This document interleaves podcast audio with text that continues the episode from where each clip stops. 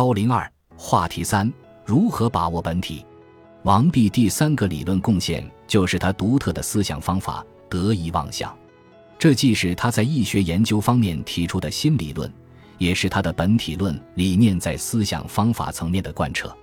他认为，解易重要的原则就是得意而妄想，不可拘泥于言或象。至于最根本的意，则是以无为本的哲学理念。对此理念的把握，必须超越言和相的局限性，诉诸理性直觉。在《周易略历名相》中，王弼对言、象、以三者的关系做了这样的说明：夫相者，出义者也；言者，名相者也。近义莫若象。今象莫若言，言生于相，故可循言以观相；相生于义，故可循相以观义。义以相尽，相以言著。故言者所以名相，得象而忘言；象者所以存义，得义而忘象。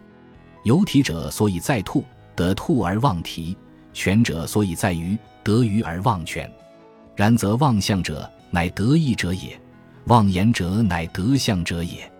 得意在妄想，得相在妄言。在这段话里，言是指《周易》中的卦爻辞，这是易的文字表述；像是指每一卦由阴阳两爻构成的卦象，如震卦的卦象有如养鱼即开口向上的器皿，这是易的符号表现。易有两种含义：一是指言和相传述的道理，即《周易》作者的本意；二是指解译者的领悟，即他的所得之意。王弼不否认本意可以通过言和相表达出来，意以相近，相以言著，但三者毕竟不是一回事。相比较接近于本意，然而并不是本意的充分表现，二者之间存在着一定的差别。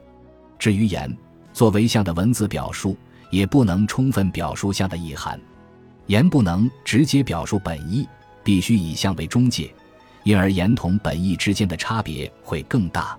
解意者读意的目的在于得意，而不在于文本上的词句或符号。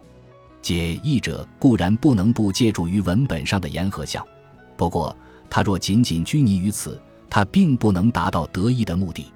解义者得意，并不是简单的再现作者本意，而是对作者本意做出创造性诠释。王弼不认为有所谓一成不变的原意。反对把义理看成死板的教条，换句话说，所得之义其实就是解译者自己的思想，就是解译者与作者之间思想沟通。在这种沟通中，解译者处在主动的位置，因为他是有思想创造力的人；作者处在被动的位置，因为他不再具有思想创造力，他只提供思想材料，不能提供思想。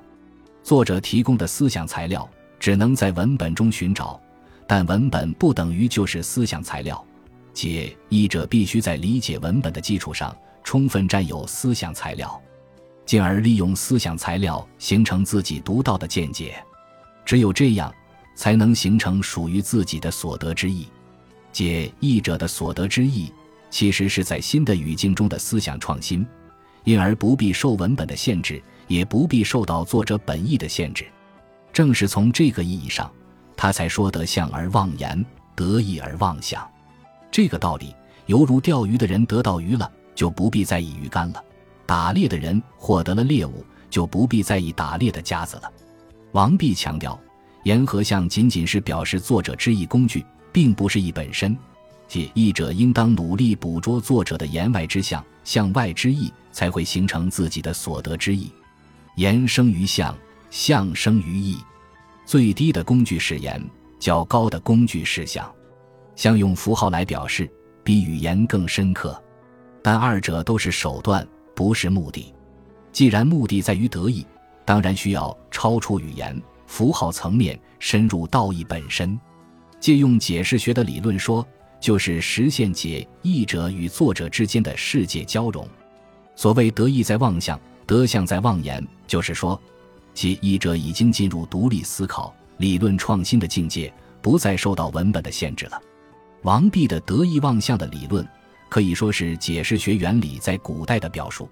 在这种表述中，透露出他反对文本主义的意向，实则是对经学加治学方法的批评。在他看来，经学家解译，由于过度重视文本，过度重视言和相，反而失落了义。他鼓励解译者独立思考，大胆创新，开启了易学研究中的义理学派。